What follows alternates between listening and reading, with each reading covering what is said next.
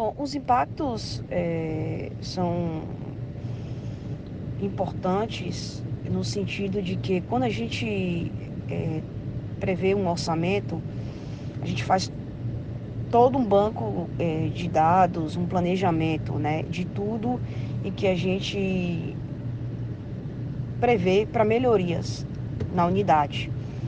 Então, como esse orçamento é, não foi até esse momento aprovado, isso impacta totalmente na assistência.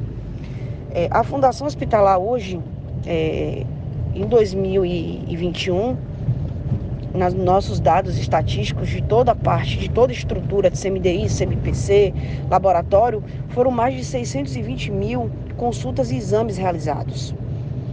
Então, quando você faz uma projeção para 2022, você faz em cima desses dados, colocando uma proporção de aumento dos atendimentos, do que mais é necessário. Por exemplo, existia, existe o projeto do ambulatório de pré-natal de alto risco. Então, esse, todo esse planejamento que estava previsto agora, da locação do imóvel, tudo para janeiro, é, tivemos que suspender.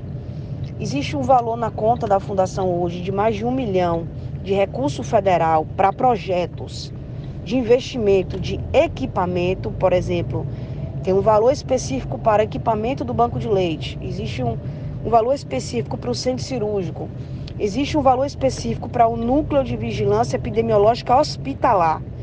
Todos esses recursos já estavam é, previstos agora para 2022 para abertura de licitações, mas isso entra como investimento. Então, isso vai ter que ser, nesse momento, suspenso. Então, a gente não vai poder ab abrir essas licitações de investimento. A questão do impacto da cirurgia ginecológica é porque já existia um projeto agora para janeiro de ampliação dessas cirurgias para cirurgia também de nódulo de mama e aumentar essas cirurgias também de a retirada de útero e da em, guiada por ultrassom. Tem todo um, um, um, sistema de cirurgias em que a gente tinha um planejamento de aumento dessas cirurgias, em que não vai poder ser realizado agora, porque eu não vou poder abrir a licitação da nova mesa cirúrgica do, do aparelho de estereoscopia e também das pinças específicas para esse tipo de serviço, porque são também investimentos. Então, a gente acaba aí é, tendo é, praticamente só realizando aquelas cirurgias que já estavam de outubro de 2021, que são só quatro cirurgias por semana e nosso projeto era de ampliação para o dobro dessas cirurgias agora a partir de janeiro. Já estavam previstos, já tinha até o cirurgião contratado para a parte de retirada de nódulo mamário.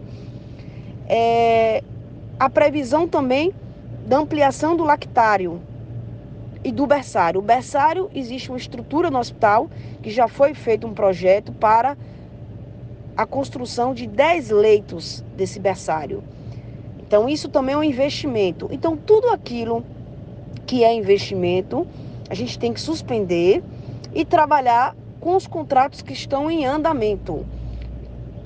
Quais são esses contratos? Apenas aqueles de medicação, é, de manutenção, da parte de material hospitalar, de penso, luva, máscara, é, tudo que é, já que já a gente tem contratos contínuos, a gente está realizando, mas também limitado ao orçamento no mês, né? Atendendo o artigo 67.